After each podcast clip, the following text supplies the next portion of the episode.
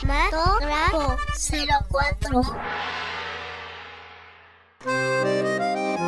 Una comedia francesa dirigida por Jean-Pierre Jeunet, Micmacs, un plan de locos, consigue con cualidades poco usuales en la comedia mexicana arrancarnos carcajadas constantes a lo largo de sus más de dos horas de duración.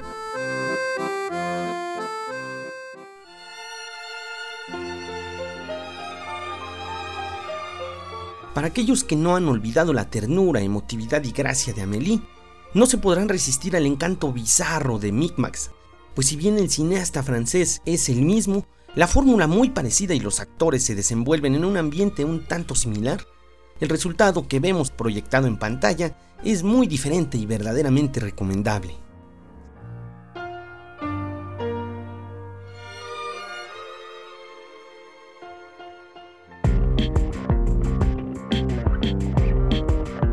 La cinta narra la historia de Basil, un tipo que desde pequeño tiene un conflicto con las armas, pues debido a ella se quedó huérfano y al borde de la muerte. Después se queda sin casa y con un terrible rencor por la marca que le ha ocasionado tanta desdicha, por lo que decide tomar venganza contra su empresa, formando una banda de amigos extraños y muy cómicos.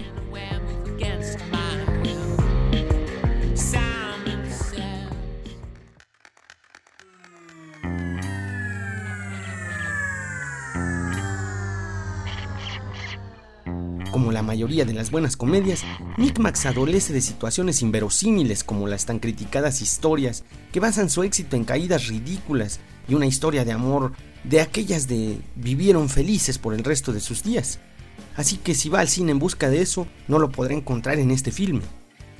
Vale decir que el protagónico Danny Boom, acompañado por Ardred Soulier y Dominique Pinon, entre muchos otros, hacen del trabajo histriónico un elemento disfrutable mostrándose mesurados y por lo tanto muy expresivos, marcando aún más la diferencia entre la gran mayoría de las cintas de comedia que se realizan en Hollywood y lo ácido de este género hecho en Francia.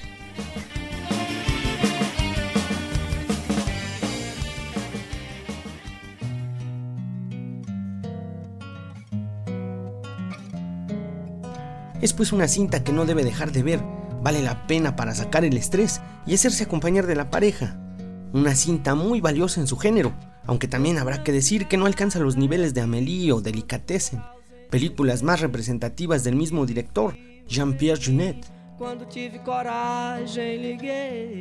Mi nombre es Héctor Trejo y solo les recuerdo que la imaginación se disfruta más en la oscuridad del cine, así que no deje de asistir a su sala favorita.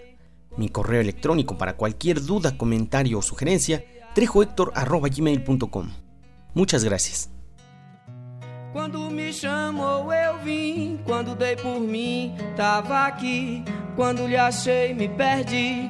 Quando vi você, me apaixonei.